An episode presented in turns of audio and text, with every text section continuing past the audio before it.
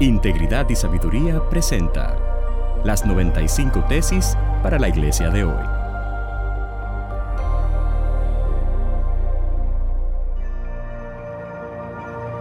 Tesis número 53 para la iglesia latinoamericana de hoy.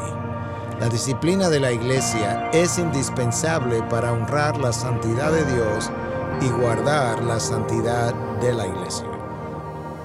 La disciplina de la iglesia ha sido vista desde el principio como un proyecto odioso, hasta el punto que ha caído en desuso, cuando en realidad la disciplina de la iglesia es algo esencial para la salud y la santidad de la iglesia e incluso para el beneficio del disciplinado. La palabra de Dios nos revela en el libro de Hebreos capítulo 12 que a, a quien Dios ama, Dios disciplina. De manera que la disciplina de Dios y por tanto la disciplina de la iglesia, cuando es ejercida bíblicamente, es otra manifestación del amor de Dios.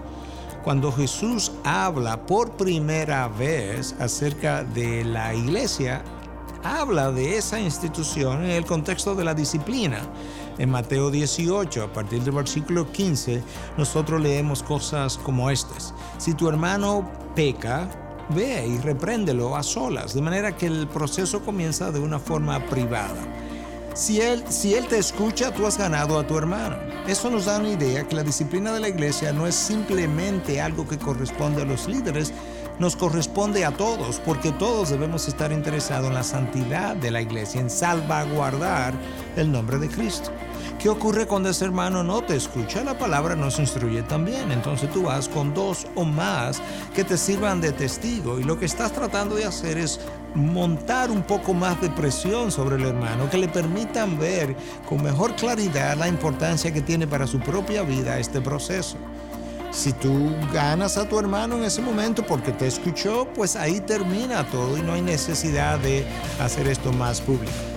Pero si no te escucha, el mismo texto de Mateo 18 nos instruye qué debemos hacer. Tenemos que decirlo a la iglesia. La idea no es que la iglesia comience a chismear sobre el asunto, sino que personas de la iglesia que lo conozcan por un periodo X puedan llamarlo y aconsejarlo y tratar de que él se pueda arrepentir, con lo cual tú traerías evitarías mayores consecuencias en el futuro. Pero si ese hermano no se arrepiente, el texto dice que lo trate como un gentil o publicano, lo que nos dice a nosotros que hay una alta probabilidad de que este hermano que no respondió a la acción del Espíritu de Dios por diferentes personas, probablemente no sea un convertido. Por tanto, la disciplina de la iglesia tiene el propósito de no solamente salvaguardar la santidad de Dios, sino de proteger al hermano de mayores consecuencias y en muchos casos incluso de poder filtrar quién es verdaderamente un cristiano y quién no lo es. Es esencial para una iglesia sana mantener el proceso disciplinario. Ahora, nosotros tenemos que tener cuidado cómo lo llevamos a cabo sentar a una persona en la última fila de asientos porque está bajo disciplina no es algo que realmente corresponde al patrón bíblico.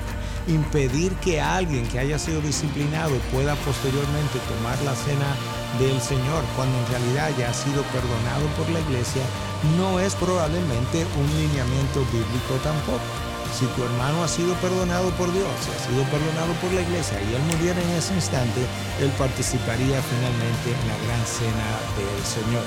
De manera que el hermano debe sentirse amado a través del proceso disciplinario y nosotros los líderes debiéramos estar cerca de él o de ella durante todo ese proceso de la misma manera que un médico está más cerca del paciente herido que en cualquier otro tiempo. Aprendamos a amar a través de la disciplina.